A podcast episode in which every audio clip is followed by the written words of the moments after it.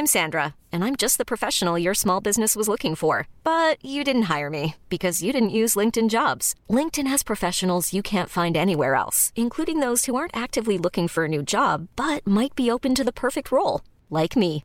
In a given month, over 70% of LinkedIn users don't visit other leading job sites. So if you're not looking on LinkedIn, you'll miss out on great candidates like Sandra. Start hiring professionals like a professional. Post your free job on linkedin.com/achieve today.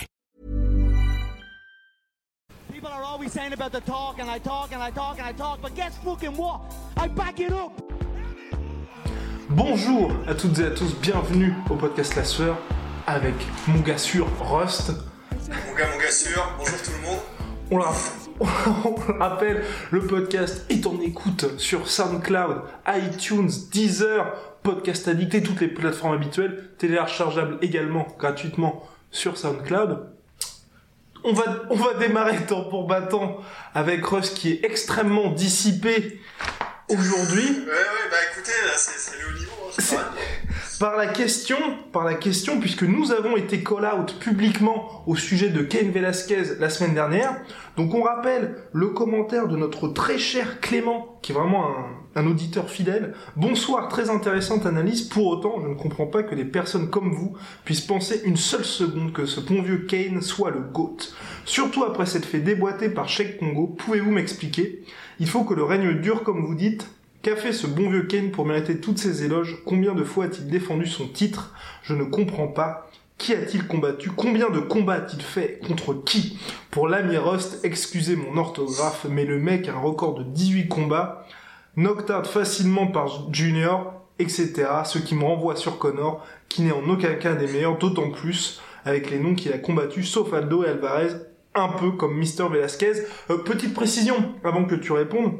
Alors, au sujet de Ken Velasquez, en fait, on n'a jamais dit qu'il était le GOAT, mais c'était plutôt parmi les plus grands heavyweight. Donc là, c'est la première pression. Et deuxième, en fait, et c'est surtout pour sur ça, en fait, qu'il va falloir insister, et je pense que Rust, son analyse se base surtout là-dessus, c'est que quand on va parler de, de noms de certains combattants, on n'en parle pas en tant que, par exemple, Junior Dos Santos de 2018. On parle du monstre qu'il était avant. Et tous les combattants que Ken Velasquez a combattus, comme Sheikh Congo par exemple, parce que il a quand même battu Sheikh Congo, c'était un autre Sheikh Congo qui était beaucoup plus impressionnant que maintenant. Vas-y mon cher Rust. Ouais, et pour faire une transition euh, tout en smooth criminal, enfin, non seulement un- c'était un, gros chèque Congo dans son prime, Ouais. mais en plus, au moment où Ken Velasquez a combattu chèque Congo, euh, chèque Congo, s'il gagnait, avait le, le combat pour le titre, Ouais. et Ken Velasquez, en fait, euh, lui, n'avait rien du tout. En fait, au, au moment où ils ont combattu tous les deux, c'était vraiment chèque Congo qui était le gros poids lourd très en vue, euh, qui venait de battre Crocop et qui était euh, sur, une- sur des rails du succès. Et la raison pour laquelle on le considère, et toute notre équipe est, d'accord là-dessus, Ouais. comme étant un des plus grands de tous les temps, c'est qu'en fait, on sait par exemple que Overeem, c'est un des meilleurs strikers de la catégorie poids lourd. Quand Ouais. il est arrivé, il a, il, a, il a un peu, pas révolutionné la catégorie, mais ce qu'il a apporté, aucun autre poids lourd ne, ne, ne- ne l'avait, ne possédait ce- ses skills, les skills de ce niveau-là, etc. Un background pareil. Euh, on peut faire euh, l'argument pour, euh, pour euh, je sais pas, par exemple, euh, Daniel Cormier en lutte, personne n'a été capable de l'arrêter, ou je sais pas, il y a, y a- il y a des combattants qui, quand ils arrivent dans cette catégorie, ils révolutionnent, ils révolutionnent un peu la catégorie parce que ils apportent quelque chose qu'on n'a jamais vu avant.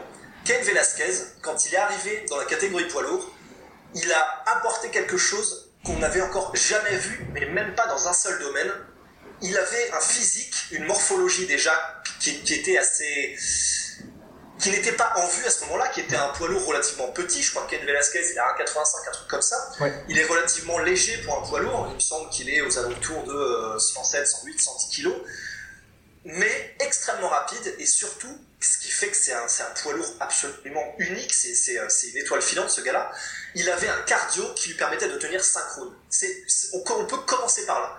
Ce qui fait qu'il a un style qui, s'il avait continué, si s'était pas blessé autant qu'il s'était blessé, un style de poids lourd qui peut aller au même rythme, voire même accélérer sur synchrone et donc étouffer un adversaire un peu comme Nick Diaz ou Colby Covington, c'était du jamais vu. Premièrement, c'était un truc, ça c'est une, caractéristique physique, mais que aucun poids lourd n'avait. En plus de ça, il avait une lutte de catégorie Division 1 NCAA euh, aux États-Unis, donc c'est le, ce qui se fait de mieux en fait au niveau des States, c'est sûr, et c'est des gars euh, qui, qui, ont vraiment un niveau mondial. Au niveau du striking, il était tout en volume, et ça c'est quelque chose que les poids lourds n'ont pas énormément. C'est quelque chose qui est capable de travailler vraiment avec une boxe étouffante où le but c'est d'avancer constamment et, euh, et, d'étouffer un peu son adversaire, comme Diaz, on risque de me répéter, ça n'existait pas vraiment en poids lourd. En fait, personne n'avait le, le, gas tank, comme on dit, la réserve au niveau du cardio pour faire ça. Il a amené tout ça en même temps sur la scène poids lourd et ça fait un combattant comme on n'en avait jamais vu avant.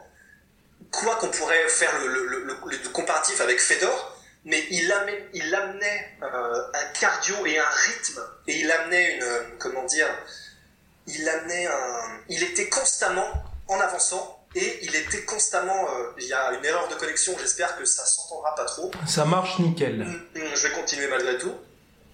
Et, euh, et, et donc il amenait tout ça en même temps, et c'est ce qui a fait que il est absolument unique, et il était tellement performant dans tous les domaines dans lesquels il était, qu'il il dépassait tout le monde, quelle que soit la spécialité du combattant euh, qu'il affrontait. Donc, je, euh, je, sais pas trop, là il y a une mauvaise connexion, je sais pas trop ce que ça va donner. Euh, ça marche nickel, ça marche toujours ça nickel. Marche nickel. Eh ben, super, et donc oui, donc au niveau, ouais, et donc non seulement il avait tous ces attributs physiques euh, que personne d'autre n'avait, mais il savait les utiliser pour les, les, ses adversaires n'avaient pas de réponse, à moins de le, mettre, de, de le mettre KO en un seul coup, comme l'a fait Junior Dos Santos au début. Ouais personne ne savait comment prendre Ken Velasquez, comment résister à la marée qui, reviendra constamment. Et tu sais que si tu ne mets pas KO au premier round dans les trois premières minutes, c'est la panique, c'est la panique, et ce sera la panique jusqu'au cinquième round. Il a affronté en plus de ça des combattants du calibre de Junior Dos Santos, ça a été son némésis, c'est pas pour rien qu'il y a eu trois combats. Car Junior Dos Santos, vraiment au fait de sa gloire, de sa puissance, de sa rapidité, de sa force de frappe, un Junior Dos Santos terrifiant. Euh, D'ailleurs, il l'a mis KO c'était comment dire un coup de comme on, aura, comme on en a rarement vu euh, lors de leur premier combat. Mais voilà, Ken Velasquez, quand il est au pic physique, quand il est euh, en forme et qu'il n'a pas de blessure, en plus c'est quelqu'un qui s'améliore constamment. On l'a vu contre Travis Brown, il commençait euh, dans, de son combat de rentrée contre Travis Brown à l'UFC 200 à placer des spinning back kicks à un mec de 2 mètres. Il commençait à incorporer des gestes qu'on normalement on voit que dans les catégories inférieures donc c'est-à-dire qu'il avait absolument tout, il avait absolument tout pour être un combattant le meilleur de tous les temps, ça c'est sûr, il avait largement ce qu'il faut, mais comme on n'en avait jamais vu avant, et s'il s'était pas blessé, là on pourrait parler de Ken Velasquez comme sans aucune discussion possible, le meilleur combattant qui n'ait jamais existé sur la planète. Surtout que, bon, mine de rien, au niveau des combattants, là, on n'en a toujours pas parlé de ceux qu'il avait affrontés. Il y a deux défaites en carrière, certes, donc le chaos hyper rapide contre Junior Dos Santos, où il a quand même brillamment, ensuite, lors des deux combats, mis tout le monde d'accord avec deux branlés, mais véritablement branlés contre Junior Dos Santos, qui ont fait beaucoup de mal à la carrière de Junior pour la suite. Il y a eu aussi cette défaite, là on n'en a toujours pas parlé, mais c'est aussi important, donc à Mexico, contre euh, Fabricio Verdum. Donc c'était certes une nouvelle défaite parce qu'il a gazé finalement comme un comme un gros noob puisqu'il s'était pas préparé à l'altitude qu'il y avait au Mexique. Enfin franchement euh, bravo, bravo Kane. Mais là encore, il y a deux défaites en carrière seulement pour 14 victoires et deux défaites contre Junior Dos Santos qui était alors effrayante donc pour la première défaite de la carrière de Ken Velasquez et ensuite la deuxième contre Fabricio Verdum. Fabricio Verdum, rappelons-le, qui est l'un des plus grands poids lourds de tous les temps. Donc un tel bilan et avec deux défaites contre de combattants aussi prestigieux, je pense qu'il y a beaucoup, beaucoup de poids lourds et même de combattants MMA tout court qui euh, seraient d'accord pour avoir le même, euh, le même bilan. Exactement, et puis en plus, euh, donc il y a eu la défaite contre Dos Santos, et ça malheureusement, à part peut-être Mark Hunt, il n'y a pas vraiment beaucoup d'humains sur cette planète qui seraient capables de résister à cette espèce de, de, de, comment dire, de, de coup de tonnerre. Et contre Fabricio Verdum, voilà, c'est juste que, et là, là c'est totalement imputable à lui et à son équipe. Hein. C'est vrai que c'est pas de la chance, mais il dominait de la tête et des épaules Fabricio Verdum au début, et c'est juste qu'il a été rattrapé par le fait qu'il était à je sais plus combien de milliers de mètres d'altitude, et que du coup son, son légendaire cardio n'a pas suivi. À part ça, c'est des dominations totales de chacun de ses combats, et vraiment des dominations dans le sens où c'est comme s'il y avait trois divisions d'écart. Les, les, deux autres combats avec Junior Dos Santos, il y a eu des frayeurs et c'était un peu serré les premiers rounds, mais sinon, il y avait des classes, il y avait vraiment une classe d'écart. ces, dominations d'Antonio Silva, on n'en parle même pas. Enfin, c'est vraiment c'est copier-coller et copier-coller d'une boucherie. Tous ceux qu'il a combattus, je crois qu'il n'a pas dû perdre un round, à part quand, euh, quand du coup il se met KO d'un seul coup, quand il gère mal son cardio et sa préparation. C'est tout bonnement, c'est terrifiant. C'est peut-être un des plus gros regrets qu'on pourrait avoir à propos de, de, la catégorie poids lourd, c'est de ne pas avoir vu un Cain Velasquez en bonne santé et de, de voir les, les ravages qu'il aurait pu faire et jusqu'où il aurait pu aller dans, euh, ce sport. Quoi. Après, aujourd'hui, bon, il a 35 ans, il devrait vraisemblablement revenir, mais dans quel état? Ce qui est rassurant quand même, c'est qu'il n'a pas un mal age très élevé, à savoir beaucoup de combats et qu'il n'a pas pris énormément de dommages. J'ajouterais aussi, pour être complet sur, euh, sur Ken, il y a, eu, oui, il y a eu des dommages, mais je veux dire, par rapport à des mecs qui... Euh, enfin, comment? Enfin, il n'y a pas eu un mec comme Junior Dos Santos qui a beau être plus jeune, tu vois, on sait qu'aujourd'hui il est perdu plus ou moins pour la cause. Et donc oui, juste le dernier point sur Kane, et euh, sur là-dessus aussi, peut-être que tu me rejoindras, c'est aussi pour moi ce qui fait qu'aujourd'hui on peut le considérer comme l'un des plus grands poids lourds, nuance, fallait pas de tous les temps en global, c'est cette fameuse victoire contre Brock Lesnar, où vraiment il a mis à terre le monstre que tout le monde pensait à l'époque invaincu. Parce que Brock Lesnar avant d'être aujourd'hui euh, ce qu'il est redevenu donc à savoir la superstar de la WWE un mec qui revient uniquement pour les money fights contre euh, Mark Hunt ou John Jones c'était la crème la référence en poids lourd. Donc le champion. Et on se disait qui va réussir à le battre? Et bah ce fut Ken Velasquez qui était comme tu l'avais dit un modèle beaucoup plus petit et beaucoup moins terrifiant. Ouais carrément. Et puis en plus c'est vrai que on, peut avoir la gâchette facile et la critique facile avec Brock Lesnar parce que déjà on a très envie de le faire parce que euh, si on est un fan de MMA on voit un mec qui vient du catch et on a envie de défendre notre bout de viande même si c'est irrationnel on a envie de dire de toute façon c'est un catcheur c'était sûr que contre des combattants de bon calibre il se serait fait démonter etc parce qu'après il a perdu contre Velasquez et Overeem on a beau jeu de faire cette critique mais elle n'est pas vraiment applicable parce que pour moi alors vraiment toute proportion gardée hein, il faut il faut savoir raison de garder, même si je me répète totalement, mais c'est que c'est un peu comme Bob Sapp, quand Bob Sapp est arrivé au niveau kickboxing et au niveau MMA, c'est-à-dire que c'est un gars, il a une, une, progression qui est météoritique, il, il, déboîte des gars en quelques combats, et en quelques combats, il se fait place parmi les meilleurs combattants du monde, dans les meilleures organisations du monde, et sur les premiers comptes, personne, personne, pour Brock Lesnar, là je reviens uniquement sur lui, n'a semblé en mesure, en tout cas, de, réussir à arrêter cette espèce de train de fret qui euh, a un niveau, parce que Brock Lesnar, à la base, c'est quand même un double champion des États-Unis de lutte euh, au, niveau, au niveau NCA Division 1, toujours la même. Et c'est un athlète, comme on en voit, mais peut-être, euh, je sais pas, un sur, je sais pas, 100 millions d'individus. C'est un super athlète, Brock Lesnar. Et quand il est arrivé, qu'il a commencé à battre Randy Couture, qu'il a commencé à battre Frank Mir lors de la revanche, qu'en plus il commence à Ring aussi qui était un gros client à l'époque un top 10 mondial et qu'en plus de ça il, euh, il arrive à stopper Shane Carwin c'était vraiment la, la, collision euh, la collision des deux planètes il arrive à, comment dire il a pris du gros gros gros gros dommage par Shane Carwin qui est un ours mais un critique ce gars. Il est absolument terrifiant et pareil il a un corps qu'il a un peu lâché. Et on se disait, bah voilà, il est capable de prendre des coups et de revenir. Donc ça veut dire qu'il a quand même du cœur. Il a une lutte dans, laquelle il est intestable. Intestable. Il a un sol. Ce mec-là, il se déplace comme un chat alors qu'il doit cuter du poids pour faire 120 kilos. Et il a un striking qui est pas dégueu et en tout cas largement suffisant pour, euh, faire, euh, pour jouer kiff-kiff avec les meilleurs combattants. Au moment où Ken Velasquez est arrivé, donc en plus Ken Velasquez qui faisait 10 kilos de moins, honnêtement, euh, bon, il y avait du challenge, mais on se disait, bon, ça va être stylé, et encore une victoire géniale pour Brock Lesnar. Donc, Ken Velasquez, qui vraiment c'était David contre Goliath, Ken Velasquez qui, euh, tel Saint Gabriel, euh, comment dire, est venu pourfendre le dragon, à l'époque, c'était une énorme performance. C'est vraiment, il faut, il faut se replacer à ce moment-là. Entièrement d'accord avec mon cher Os, donc j'espère qu'on va apporter une réponse complète sur l'ami Velasquez. On va poursuivre avec les questions puisqu'on est lancé. Donc question de Jungleman. Salut muchachos, dites-moi, je sais bien que vous devez déjà avoir beaucoup de taf, mais j'aimerais bien que vous que vous donnez, euh, que vous donniez votre avis sur le tough. Moi perso, je trouve que depuis le 25 Rédemption, c'est très intéressant, bien monté, avec de bons coachs et de belles histoires.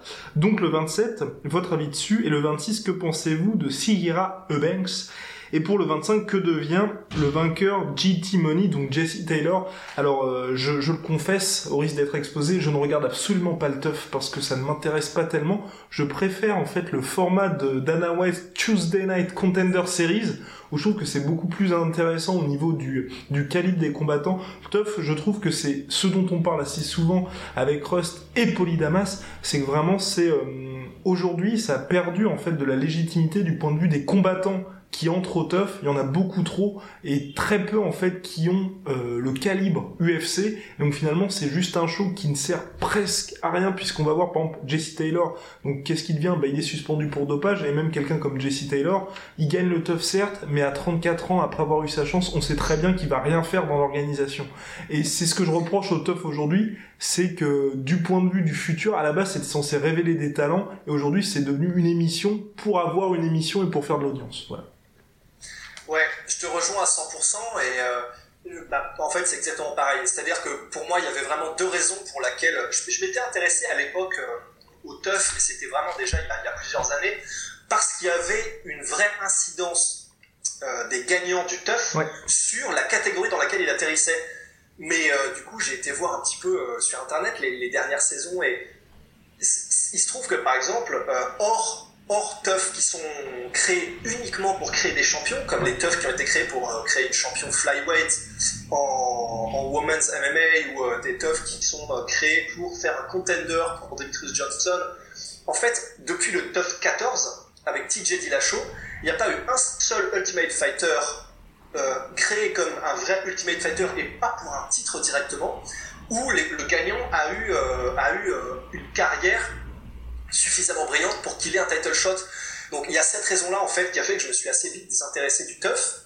Euh, et il y a aussi la raison qui était que bon, on, peut aimer ou ne pas aimer, mais c'était vraiment devenu une, une télé-réalité et ça m'intéressait pas autant que l'aspect sportif, pour être tout à fait honnête de foutre des combattants euh, ou des combattantes dans une maison où ils ont parce qu'il faut savoir que c'est ça hein, le teuf ils ont pas accès à leur téléphone portable ils ont pas de nouvelles de leurs proches sauf euh, cas gravissime. Et ils ont alcool à volonté évidemment pour pouvoir euh, faire de, de, la bonne TV à la Hanouna ou des trucs comme ça tu vois. Et ça m'intéressait pas plus que ça. Donc en fait comme le format même de l'émission ne m'intéressait pas vraiment et que les conséquences et, et l'impact que pouvaient avoir les combattants sur le, le sport était vraiment minime, je me suis assez, je me suis vraiment désintéressé aussi. En revanche, du coup, si on peut répondre à la question du coup qui était assez précise avec Jesse Taylor qui est donc, bah, tu, tu l'as dit, euh, suspendu pour, pour dopage euh, et, de, et, depuis qu'il a gagné ce tough. Et donc pareil, voilà, comme tu disais en fait, pareil, ce gars-là, Jesse Taylor, JT Money, il a un bilan qui est, je crois, aux alentours de 30 victoires, 15 défaites. Et au vu de ses défaites, euh, c'est pas comme Victor Belfort ou Andy Couture, où en gros il a perdu que contre des champions futurs champions. C'est un gars qui perd contre des B-class, euh, B-zone fighters. Donc, comme tu le répètes, il n'aurait pas eu un parcours, euh, c'était pas, c'était pas, comment dire, c'était pas Sébastien Loeb. Hein. S'il arrivait à l'UFC, il aurait fait victoire-défaite. Enfin, évidemment, il peut y avoir des révélations, mais selon toute vraisemblance, ça aurait pas été brillant. Et pour ce qui est de. J'ai oublié le nom de la fille. Eubanks. C'est celle qui a gagné le TOF 26. Ouais, et bah du coup, euh, en fait, voilà, comme je regarde pas, en fait, j'étais pas forcément au courant de cette fille-là, mais du coup, par respect quand même pour nos auditeurs, j'ai été rechercher un peu et j'ai regardé le combat qu'elle a fait euh, contre Roxane euh, Moda Kessie, un truc comme ça. C'est une fille combattante que je connaissais pas non plus. Et bah, constat, force m'a été de constater que c'est une combattante qui est donc euh, qui aurait dû combattre pour le titre flyweight à la base, mais elle a eu un problème de, de, choix euh, au moment où elle était censée combattre et du coup le combat pour le, titre lui a été retiré. Euh, mais c'est une combattante qui, pour moi, elle est assez horrible à regarder en fait. J'espère vraiment que l'auditeur qui a posé la question n'est pas lié familialement à cette combattante ou vraiment à quelque chose de, un vrai lien avec. Mais c'était horrible. Je suis désolé, c'était vraiment horrible c'est une combattante qui vient du jiu-jitsu, euh, d'après ce que j'ai compris, et au sol, effectivement, elle, se débrouille, mais debout, c'est absolument, mais c'est, ça rame, mais ça rame en mode galère romaine, il n'y a absolument aucune subtilité dans le jeu. Euh, au niveau de la lutte, c'est poussif de chez poussif, enfin, c'est vraiment euh, la, women's flyweight, ah tous les combats, toutes les combattantes, et celle-ci a l'air de faire partie du top, du top, du pop. Euh, si toutes les combattantes sont un peu de cet acabit-là, c'est franchement, ça va ramer dur. Et euh, voilà, je sais tout ce que je peux dire sur cette combattante. Euh, pas très impressionné. Et bah voilà, c'est l'UFC qui veut se donner sûrement une bonne image et elle y arrive. Et, bah, tant mieux pour elle, en mettant, en additionnant de plus en plus de catégories féminines. Mais là, franchement, c'est additionner une catégorie qui est à mille lieues sous les mers de, de, faire concurrence au niveau des skills aux autres catégories. Et pour revenir au tough, moi je pense aussi aujourd'hui le fait que par exemple que l'accent soit mis sur la nouvelle émission de Dana White qui a révélé Sean O'Malley ou Greg Hardy récemment, c'est qu'en fait le, le tough, le problème que j'ai avec ça, c'est que hormis la finale, donc pour ceux qui arrivent au bout, c'est des combats amateurs en fait, des combats amateurs qui sont diffusés, bah, tu sais, enfin, tu sais même pas si ça, ça va être diffusé, c'est monté ensuite, alors que l'émission de Dana White, t'as un seul combat, et si t'impressionnes à ce combat-là, t'as directement ton contrat à l'UFC. Alors que l'autre, dans tous les cas, imaginons tu fais deux combats, tu gagnes, et ensuite tu perds la demi-finale, et bah euh, t'as fait deux combats amateurs qui ne t'apportent rien, et tu vas même pas à l'UFC. Et je pense que c'est, faudrait peut-être que soit l'UFC change le format, ou, euh, ou alors qu'ils abandonnent, mais vraisemblablement avec euh, tout ce qu'ils sont en train de mettre d'argent autour de l'émission de Dana White, je pense que petit à petit le, le teuf va mourir ou, euh, ou va... Ah, voilà. Oui, c'était déjà questionné. C'était Brendan Schaub, je crois, qui disait que de toute façon, il était tellement sur la pente descendante et de toute façon, ils étaient tellement obligés de créer des teufs. Tu vois, on l'a vu avec le teuf, j'ai oublié les noms, mais le teuf par exemple en flyweight, euh, où ils étaient obligés de prendre des, des, des gars, on savait absolument pas d'où ils sortaient, le teuf où ils ramenaient que des anciens combattants en fait, ils sont tellement obligés de racler les bouts de tiroir que maintenant, euh, les, les, audiences sont tellement mauvaises que d'après ce que disait Brendan Schaub, en fait, là, ils sont déjà en train de, euh, comment est-ce qu'on pourrait dire, poliment, de, euh, de travailler à un enterrement en douceur. Voilà. Oui, non, mais surtout que là, pour, pour revenir au, dernier teuf, celui qui avait entre Daniel Cormier et Stipe Miocic, qui devait un petit peu hyper ce combat-là, on n'en a pas entendu parler du tout. Le dernier qui avait un peu fonctionné, mais même pas pour les combattants qu'il y avait, c'était plus pour le duel qui se préparait, c'était celui entre TJ Dillashaw et Cody Garbrandt. Mais c'était vraiment, ce qui nous intéressait, c'était les deux combattants, les deux coachs. C'était pas du tout les mecs du tough qu'il y avait. Donc bref, euh, petit à petit, hein, le tough se meurt. Et deuxième question, mais je pense qu'on va faire uniquement le podcast avec les questions de Jungleman tellement elles sont riches. Euh, alors, et aussi, je sais, j'abuse lol, mais tu n'abuses pas Jungleman ce serait bien de faire un petit bilan de chaque catégorie. Je vous en voudrais pas si vous appelez les catégories fan, femmes et flyweight, le respect, le, le respect. Pour la light, pour la lightweight, la plus attractive du moment, j'aurais bien aimé un Keiji versus Barbosa, mais c'est rappelé vu qu'on a Keiji versus Alia Quinta, bouquet, pas mal au passage, et pour Habib, donnez-lui Kevin Lee qu'il montre qu'il est le meilleur lutteur. Donc mon cher Rust, on va donc faire ce, ce bref euh, ce bref rappel de catégorie. Euh, on commence tout de suite par les fans, fans, on va, euh, des femmes, excusez-moi. vite fait, la catégorie flyweight, puisqu'on était parti là-dessus. Comme t'as dit, c'est le désert. Quand on regarde la championne Montano, on se dit que c'est, vraiment, c'est vraiment la galère. Seul espoir, Chevchenko. Voilà. Pour ma part. Seul espoir, ouais, seul, seul espoir Shevchenko, et je pense vraiment qu'on n'a pas grand chose à dire. Personnellement, du coup, je peux juste me baser sur cette expérience que j'ai vue de, de, de, de, la combattante dont on a parlé juste avant. Si c'est ça, euh, là franchement, je, je, je, comprends pas l'intérêt. Si c'est ça, je comprends pas l'intérêt. À part Shevchenko, il n'y a aucun nom réellement qui, qui, croustille un peu sous la dent. Ouais, voilà, désert de Gobi, quoi. Women's Strawweight, bah, c'est un peu la catégorie féminine qui est euh, revigorée depuis novembre dernier et la victoire de Rose Namajunas confirmée ensuite à Brooklyn. Euh, pour moi, voilà, c'est cette catégorie, elle vit bien. Il y a Torres, il y a, y, a, y, a y a, des personnalités qui se dégagent. Il y a Gadela, effectivement. Il y a Johanna là, qui va essayer d'être sur le retour contre Torres, justement. Bref, intéressante. Super intéressante. Et puis, bah, on le sait en fait, hein, euh, une, une, catégorie, elle est vraiment, elle peut être portée, voire transcendée lorsque son, son champion ou sa championne est une championne qui est bankable, dont la personnalité plaît au public et qui en plus a des performances pour vraiment euh, pour, pour aller avec. Et c'est le cas de Rose Namajunas, elle est adorée des foules. Et ça c'est vraiment euh, c'est tout le monde aime Rose Namajunas. C'est-à-dire qu'il y a des combattants qui sont polarisants, comme par exemple justement l'ancienne championne Ringit Redzic, mais tout le monde aime Rose Namajunas, son approche, son style, euh, la façon dont elle est, etc. Et on le voit, je pense que ça va, ça va vraiment tirer vers nous la catégorie avec tous les noms qu'on vient de citer.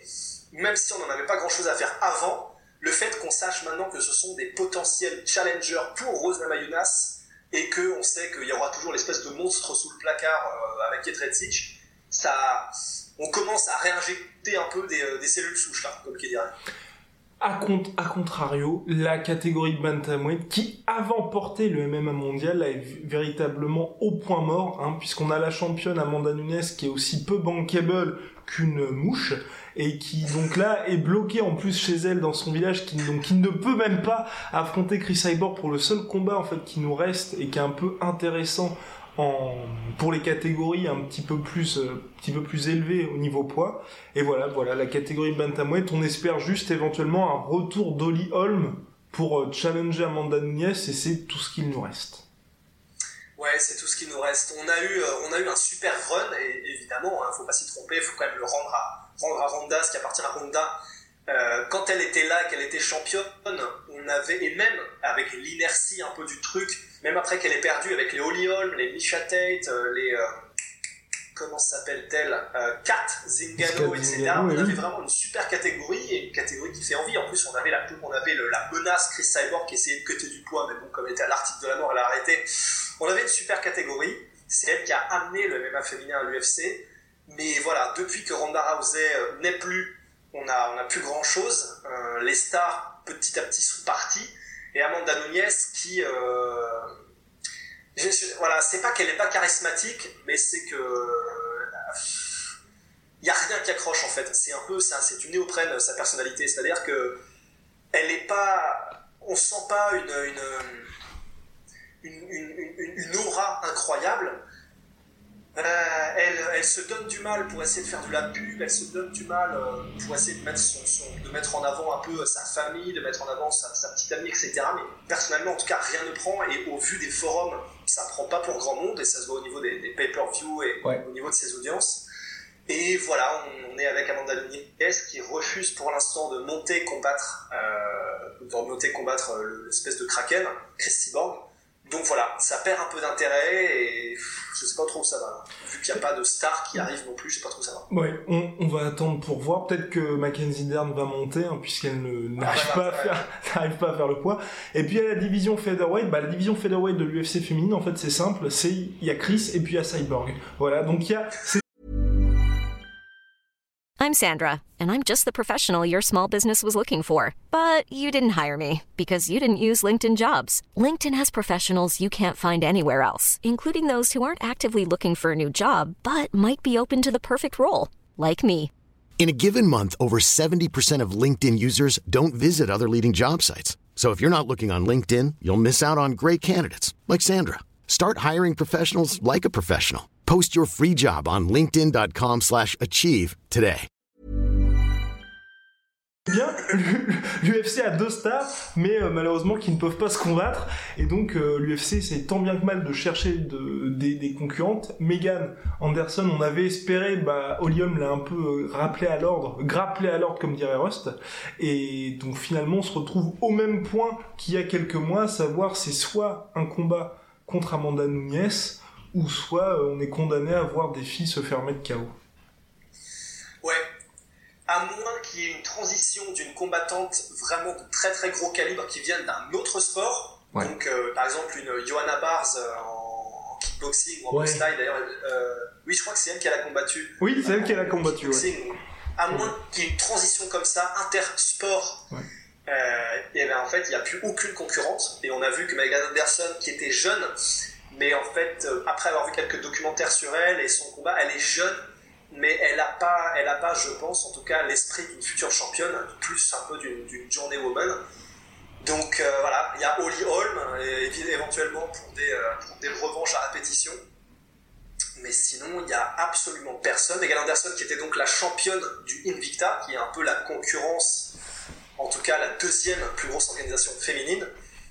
Mais là, voilà, à moins d'avoir des, euh, des filles qui viennent du jiu-jitsu ou de faire combattre euh, Chris Cyborg et Gabi Garcia pour un truc en open weight, et encore elles sont potes donc ça n'arrivera pas, mm. et eh ben il n'y a plus rien du tout.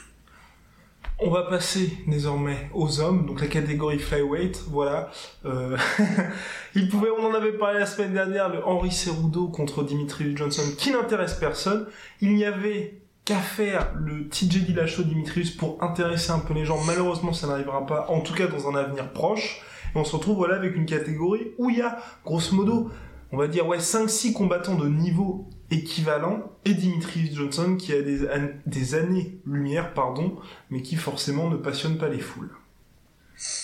Très honnêtement, je pense que tu as tout dit. On a, on, a le, on a le meilleur combattant en termes de skills euh, actuel, qui est donc Dimitrius Johnson, qui est une vitrine, mais une vitrine. Euh, il fait tout à la perfection. C'est-à-dire que si vous voulez voir un combattant quasi parfait, ou si vous voulez un peu, vous savez, comme dans Grand Turismo, des trucs comme ça, les voitures fantômes là, qui vous montrent comment faut prendre les virages et tout, ben, c'est Dimitrius Johnson. C'est-à-dire que vous voulez, vous voulez, savoir comment on fait un flying armbar en sortant d'un clinch, vous regardez Dimitrius Johnson. Vous voulez savoir comment est-ce qu'on a un footwork qui marche et qui s'adapte à tous les combattants, ben, vous regardez Dimitrius Johnson et ça peut se répéter comme ça à répétition. Ça peut se répéter. Donc, euh, voilà, tout simplement. Dimitrius Johnson et un point, c'est tout. Voilà. Et pour revenir juste sur Dimitrius Johnson, pour ma part, le jour, comme tu dis, c'est le combattant le plus talentueux du moment, et à partir du moment où il combattra, imaginons, il monte en bantamweight, il enchaîne Dillashaw, Gabrant, Cruz et Moraes, bah là, pour moi, il n'y aura pas photo, ce sera lui le GOAT, mais là, ce qui manque cruellement, donc c'est le manque d'opposition, là, contre Cerudo, voilà, avec Rust, on peut vous le dire, dans un mois et demi, Cerudo va se faire mettre KO, vraisemblablement, euh, avec des kicks au premier round. Voilà. C'est ce qui vu ici en premier. Voilà, vous l'avez vu ici en premier. Ensuite, catégorie bantamweight, où là, par contre, je suis extrêmement excité parce qu'il y a des noms, il y a du suspense, il y a des chocs, et il manque pourtant toujours Dimitri, euh, Dimitrius Johnson, Dominique Cruz, qui est tout le temps toujours convalescent, et, et pourtant ça ne heurte pas la catégorie. Et c'est vrai que voilà Dimitri Johnson pourrait aussi monter. Ça rajouterait juste un petit peu de nom mais là déjà avec tout le monde qu'il y a de Rivera en passant par Johnson Moraes et puis les Gabran de Dillashaw cette catégorie je l'aime beaucoup. Ouais c'est une des catégories les plus excitantes qu'il y a en ce moment. Et bah, tu viens de révéler de, révéler enfin de, rappeler tous les noms qu'il y avait dans cette catégorie et qui font vraiment ils font frissonner dès qu'on les entend honnêtement Gabrand, TJ Dillashaw, ces gars-là, si on pouvait faire une espèce de reset sur la PlayStation, vraiment, on pourrait les regarder combattre tous les week-ends, tant l'opposition de style est intéressante, tant les personnalités sont intéressantes. Il y a absolument tout ce qu'il faut pour vraiment passionner les foules. Et si vous êtes un amateur vraiment du sport pur, c'est vraiment une mine d'or. C'est une mine d'or. TJ Dillashaw, euh, qui est peut-être un de mes combattants préférés, en tout cas au niveau du style, c'est vraiment c'est, de l'art, c'est-à-dire que c'est une chorégraphie constante, c'est de la poésie en mouvement. Et à côté de ça, et eh ben, Cruz pareil, euh, Garbrandt c'est vraiment c'est, fusée. Enfin, si on est fan de MMA, si on est fan un peu de drama, etc., il y a absolument tout ce dont vous rêvez dans la catégorie euh, bantamweight. C'est, c'est la division qui, en plus, comme on est encore dans des poids relativement euh, complètement légers, euh, bantamweight, ça doit être du coup du 62 kilos, un truc comme ça. Yes, ils sont ultra rapides, mais ça commence à frapper sec. Mhm. C'est-à-dire que Cody Garbrandt, euh, voilà, il pourrait peut-être mettre KO des featherweight sans aucun problème. Donc c'est c'est une vitrine. Euh, ça fait deux fois que j'utilise le mot, je sais, mais c'est vraiment si vous aimez le sport, si vous aimez le MMA, si vous aimez les, les, les personnages charismatiques, s'il n'y a qu'une catégorie, euh, comment dire, que vous pouvez regarder, gardez celle-là. Bim. Allez, on vous l'a bien vendu. Ensuite, il y a la catégorie featherweight. Alors moi, je dis attention. Attention à la catégorie featherweight parce que j'ai peur que ça se transforme très bientôt en cimetière des éléphants parce que notre cimetière des éléphants avec un genou parce que selon toute vraisemblance Max Holloway ne devrait, ne devrait pas y faire long feu CF le weight cutting de l'UFC 223 CF, euh, les, ses dernières déclarations où il dit qu'il aimerait bien monter, et puis à Brian Ortega. Et aujourd'hui, pour moi, en fait, il y a ces deux-là, et le reste qui est quand même nettement un ton en dessous. Un ton en dessous ou vieillissant, comme tu viens de me rappeler. Après, alors, et je suis complètement d'accord, c'est-à-dire qu'il y a, voilà, il y a, on, est déjà au choc entre les deux jeunes titans que sont donc Brian Ortega et Max Holloway, euh, qui sont sur des séries de victoires absolument impressionnantes et qui ont des skills qui, on ne, doute pas. C'est-à-dire qu'on euh, n'est pas dans une situation où on se demande si Brian Ortega est vraiment le, le contender légitime. Il, a, il a soumis Frankie Edgar et avant ça, il l'a il a mis à moitié KO, donc il n'y a, a, aucun souci. On a vu ce qu'il a fait avant, même contre des jeunes prodiges aussi. j'ai plus, j'ai plus le nom du, du, combattant Moicano, Renato Moicano, qui était un, très prometteur aussi et il a dominé pareil. Donc il n'y a aucun souci, on est contre le champion ultra légitime qui a blasté deux fois José Aldo et Brian Ortega. Le reste de la catégorie, donc c'est soit des. Bah, d'ailleurs, je pense aux deux, et ils se combattent bientôt, euh, que sont José Aldo et Jeremy Stevens. Euh, des, vraiment des, des ultra explosifs, très expérimentés, euh, vraiment un plaisir à voir combattre, mais vieillissants. Et sinon, il y a. Cub Swanson, Frankie Edgar, aussi, pour moi, c'est la même chose. Kenwa qui va peut-être arriver, ou je sais pas, je sais pas exactement comment ça se passe, s'il remonte, etc. Mais sinon, voilà, on en, est, on en est à peu près là, il y a une vraie division d'écart, mais en revanche, je dirais quand même que c'est une catégorie où il y a beaucoup plus de possibilités qu'il y a un contender jeune qui arrive très vite, mais vraiment très très vite, un peu à la McGregor. C'est des catégories où, euh, même dans les petites organisations, comme il y a énormément de combattants dans ces catégories-là, c'est pas comme en poids lourd où euh, vraiment on va chercher des mecs qui ont 70 piges parce qu'il y a personne. Dans ces catégories-là, c'est un vrai vivier où il y a tout le temps, tout le temps, tout le temps plein de combattants qui émergent. Donc, j'ai confiance en le fait qu'il peut émerger un combattant euh, extrêmement excitant, jeune, et, euh, compétent dans les, dans les mois ou années qui arrivent. Affaire à suivre. Nous avons ensuite la catégorie lightweight qui est en ce moment la catégorie quasi reine hein, du MMA mondial puisqu'il y a McGregor, il y a Habib, il y a Tony Ferguson, il y a Geji, il y a Kevin Lee, il y a Alia Quinta, il y a Eddie Alvarez, il y a notre cher Dustin Poirier, bref, il y a tout le monde vous avez un top 7 vraiment de tueurs à gages et c'est superbe. Sauf que là aussi, voilà, il y a quand même le problème, c'est pas le problème, oui et non, c'est que je pense en fait qu'il y a le fait qu'il y ait deux stars quasiment inatteignables comme Habib, Connor et bientôt Georges Saint-Pierre, ça fait que je pense que et puis j'avais oublié Nate Diaz, ça fait que je pense en fait qu'il y a voilà il y a, un peu deux divisions en fait deux divisions. D'un côté, les mecs qui font la queue avec en première position de cette queue-là Kevin Lee et puis Dustin Poirier et Eddie Alvarez. Donc ceux qui sont connus des noms, qui vont être main event sur à Calgary dans les UFC Fight Pass Fight Night. Et les autres superstars qui sont là pour les pay-per-view où on sait très bien qu'ils n'affronteront jamais ces combattants-là. Et c'est un peu ce que je reproche vraisemblablement à cette division, c'est que il y a les noms qu'on voit régulièrement comme les Poirier et les Alvarez qui sont obligés de combattre pour rester relevant et les autres superstars qui, eux, n'ont pas besoin de combattre et qui continuent quand même de faire la une. Ouais, c'est... On, est dans... on est dans la catégorie on est dans la catégorie où Conor McGregor est quasiment aussi gros que l'UFC et on en est presque au point où on peut se demander si c'est l'UFC qui a besoin de Conor McGregor ou l'inverse. sachant ça, ah, sachant cela, pardon, euh, quand on est dans la catégorie où un mec est plus gros que l'UFC, forcément, quand tu, as, euh, quand tu es comme Khabib par exemple, champion, et donc que logiquement, normalement, on ne peut plus avoir le choix que d'organiser ce combat contre McGregor, ou que tu es Nate Diaz, donc un mec qui a été euh, révélé en tout cas au grand public par ce premier combat avec euh, McGregor, puis le deuxième, que le public connaît, qui est devenu vraiment, c'est devenu une légende ce mec. Nate Diaz, ça en était déjà une, mais ça en est, devenu une du point de vue mainstream et eh ben en fait ils n'ont plus besoin vraiment de combattre. Euh, c'est pour ça que c'est pas très grave que euh, Khabib fasse, le ramadan et qu'en fait il peut prendre vraiment, euh, il pourrait prendre 7 ou 8 mois. En fait, de toute manière, il, sait que l'UFC a besoin de lui. Il est, russe, il apporte un public, il, il, apporte vraiment un public à l'UFC sur lequel l'UFC ne pouvait pas compter avant. Il est invaincu, il a un skills de dingue, c'est la vraie grosse énorme menace pour McGregor. Donc en fait, c'est génial. On a des gars qui sont absolument fascinants et on, ne peut plus attendre de les voir, sauf qu'en fait, on les voit quasiment plus jamais.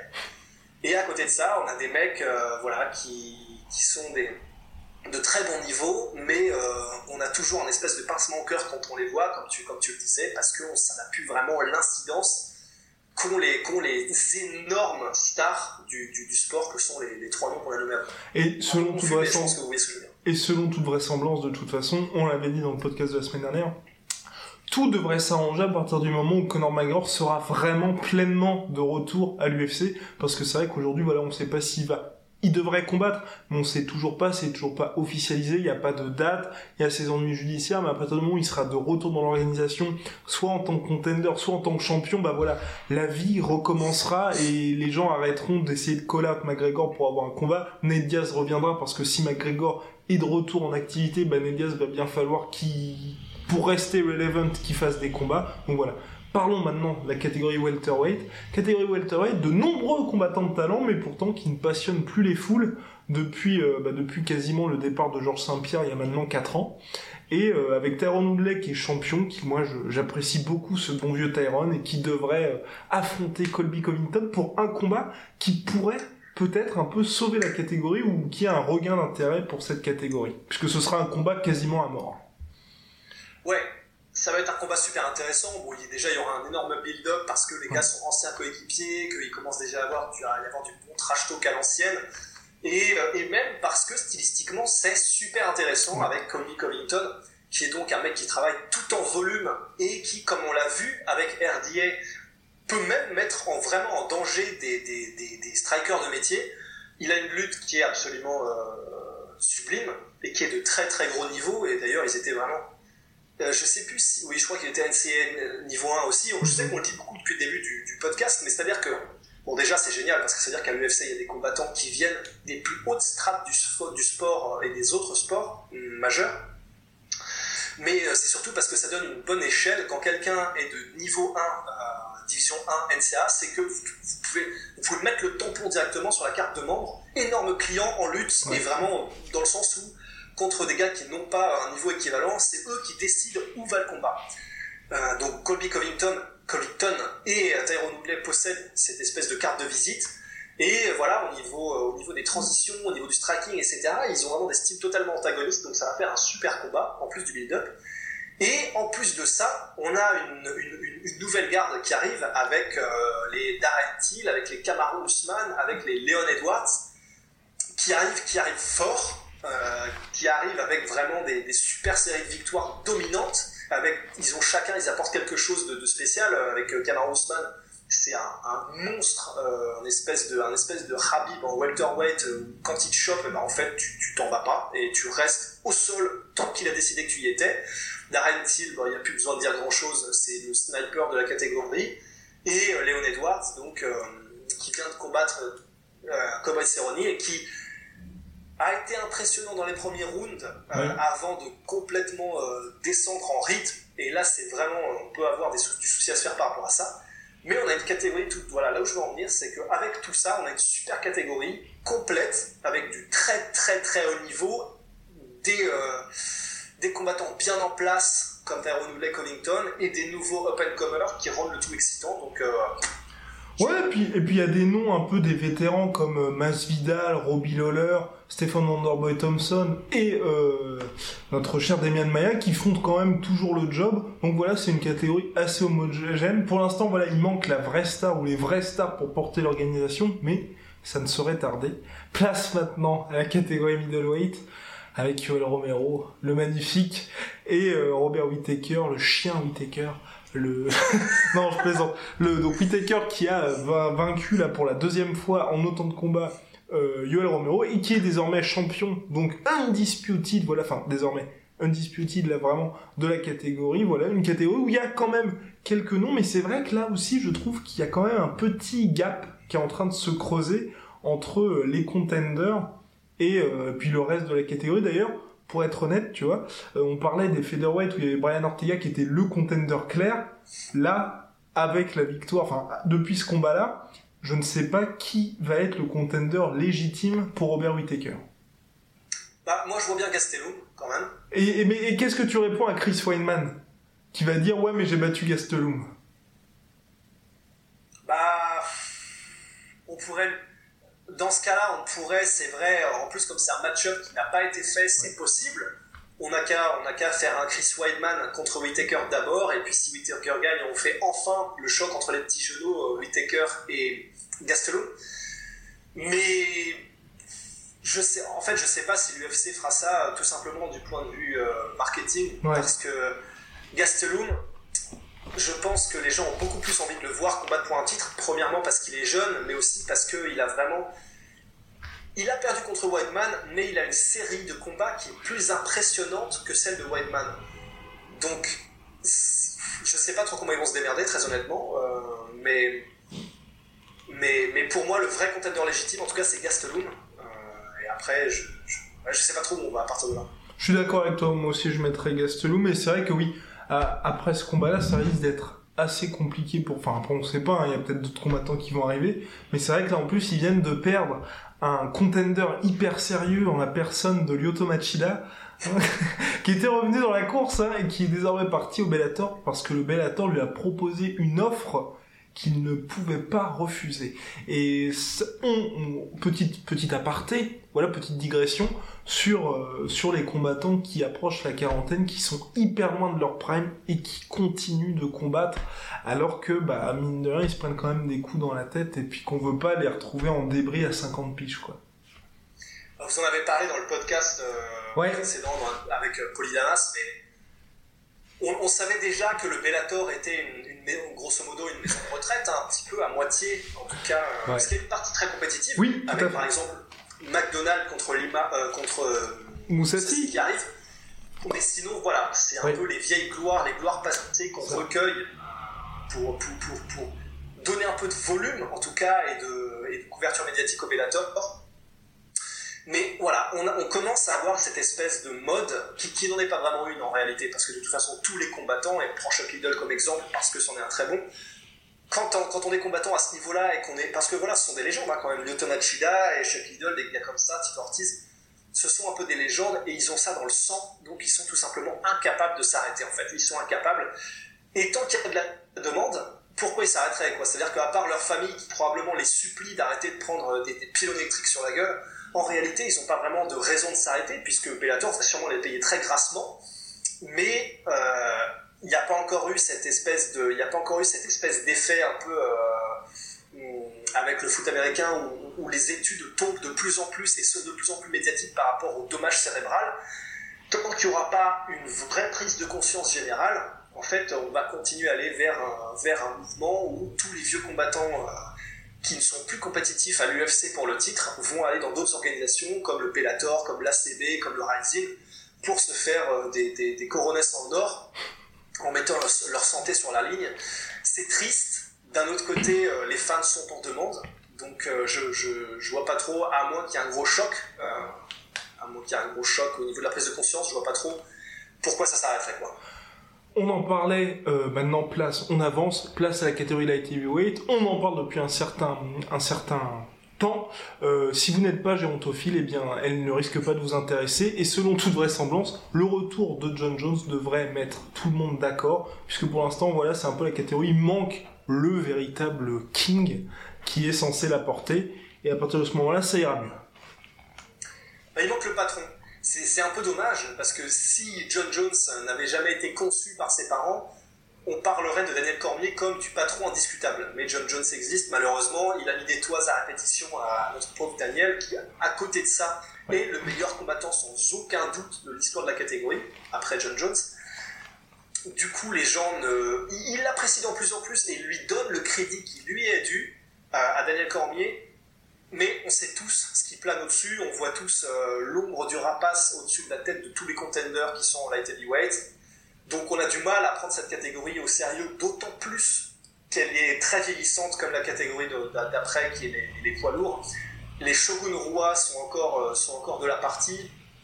Les, euh, Ovin Saint-Preux, les Jimmy Menois sont toujours à un ou deux combats de combattre pour le titre parce qu'il n'y a absolument personne. Euh, donc c'est une catégorie qui est un peu, qui est un peu vide, qui commence à... Il n'y a pas vraiment une âme ou une aura qui transporte la catégorie comme pourraient le faire des Ronda Rousey, des Conor McGregor ou des, des, Georges Saint-Pierre, des gars comme ça. Donc on est un peu en roue libre. Et à moins... Et alors bon, par contre, il y a eu apparemment une bonne nouvelle, si on en croit euh, notre indique, monsieur Polydamas, euh, que... Comment s'appelle-t-il? Tu sais, le russe Al Capone oui, oui, oui, oui, qui, qui est de retour. Mais il est vraiment de retour, oui. Oui, il, est vraiment de retour. Nikita Krylov. Oui, voilà. Euh, Nikita Krylov, qui est un jeune, qui est un jeune ultra, ultra prometteur, qui est descendu de chez les poids lourds au début de sa carrière pour aller mettre des toises justement au light heavyweight. Il a été super, super prometteur sur ses premiers combats. Il a perdu le, un combat qui aurait dû l'amener vers de nouvelles hauteurs contre Ovin Saint-Pro. Il s'est pris une, Ezekiel ou une Van Fluke ou un truc un peu, un peu à la con comme ça. Donc, donc Ovin Saint-Pro est le spécialiste. Oui, exactement. Il faut jamais, jamais euh, compter Ovin Saint-Pro lors d'un combat. Donc il y a Nikita Kriller qui arrive et qui, je pense, vraiment va rétablir un peu de sang neuf. Il y a aussi, comme le soulignait Polydamas, Dominique Reyes, qui est un très très bon venu euh, à la catégorie, qui apporte vraiment quelque chose, qui a des mains ultra rapides, un gabarit intéressant, qui a un super footwork, qui est tricky. On en a, on a du 109, mais pour l'instant, euh, voilà, ça, ça, ça, ça, pue un peu la soupe de courgette.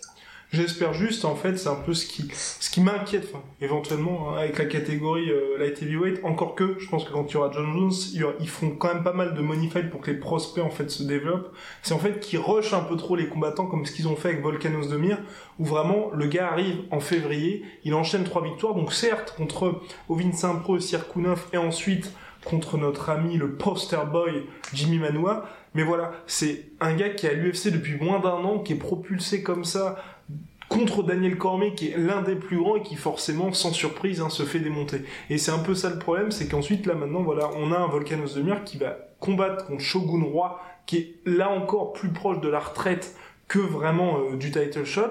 Et qu'est-ce qui va se passer? Il vient de perdre son combat pour le titre, il devrait battre selon toute vraisemblance Shogun Roi, mais après qu'est-ce qu'on dit? On dit ce gars-là va affronter une nouvelle fois Daniel Cormier. Voilà, c'est un, peu le souci aujourd'hui, c'est que ça manque un peu de talent la catégorie light heavyweight qui fait que bah, les talents qu'il y aura peut-être Gokhan Saki dans le futur, euh, bah, vont être un petit peu rochés contre euh, bah, la marche suprême qui s'appelle Daniel Cormier pour le moment. Et peut-être que dans quelques mois, enfin selon toute vraisemblance, ce sera à nouveau John Jones. Place désormais à la catégorie euh, reine qui qui était hein, présumée morte il y a quelques il y a quelques mois de, ça mais euh, derrière Francis Ngannou, il y a eu les Curtis Blades, les euh, putain, les Alexander Volkov, les Volkov, et puis désormais Tai Tuivasa. Voilà, il y a, y, y a, un petit peu de sang frais, ça fait du bien. Il y a Brock Lesnar qui va revenir pour faire un peu de money fight, Cormier qui monte, John Jones qui veut aussi faire des super fights chez les heavyweights. Voilà, il y a un petit peu de vie dans cette catégorie de trentenaires. Ouais, et en plus de ça, euh, on a Greg Hardy, qui est un ancien joueur de football américain controversé, qui est en train d'enchaîner les KO euh, sous deux minutes, et qui a été découvert par la fameuse série Dana White Tuesday Contender Series dont on parlait avant. Donc ça veut dire que tout se met en place. Il commence à y avoir une dynamique. Si, si cette série-là produit des, euh, des, gars un peu de qualité, la, la, Dana White Tuesday Night Contender Series, eh ben, ça, ça commence à, il commence à y avoir un projet cohérent pour l'UFC. Donc on a des on a des gars qui arrivent qui sont solides. Voilà, tu as parlé des Taitu Vaza, Curtis Blade et Volkov.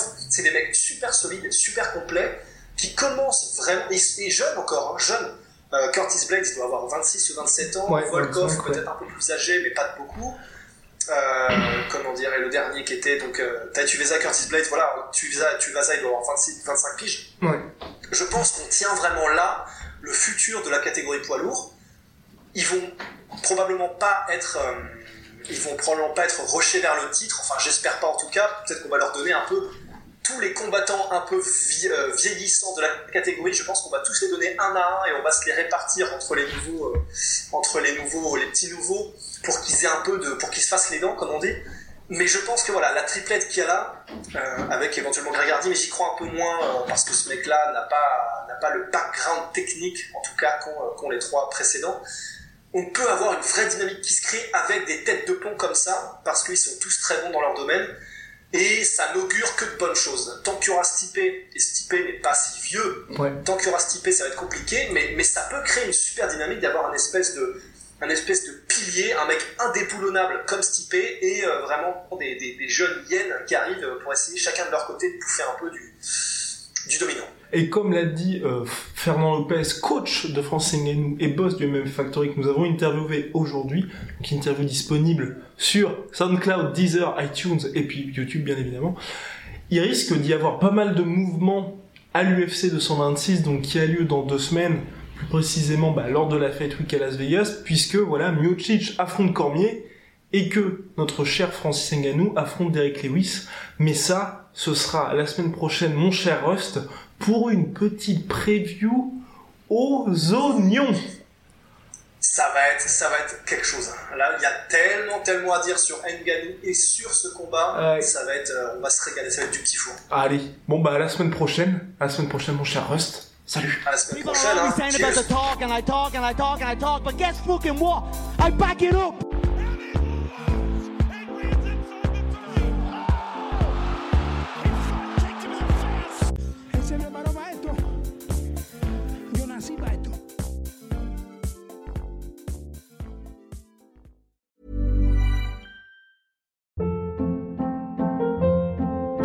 Hold up. What was that? Boring. No flavor. That was as bad as those leftovers you ate all week. Kiki Palmer here, and it's time to say hello to something fresh and guilt-free. Hello Fresh. Jazz up dinner with pecan-crusted chicken or garlic butter shrimp scampi. Now that's music to my mouth. Hello Fresh. Let's get this dinner party started. Discover all the delicious possibilities at hellofresh.com.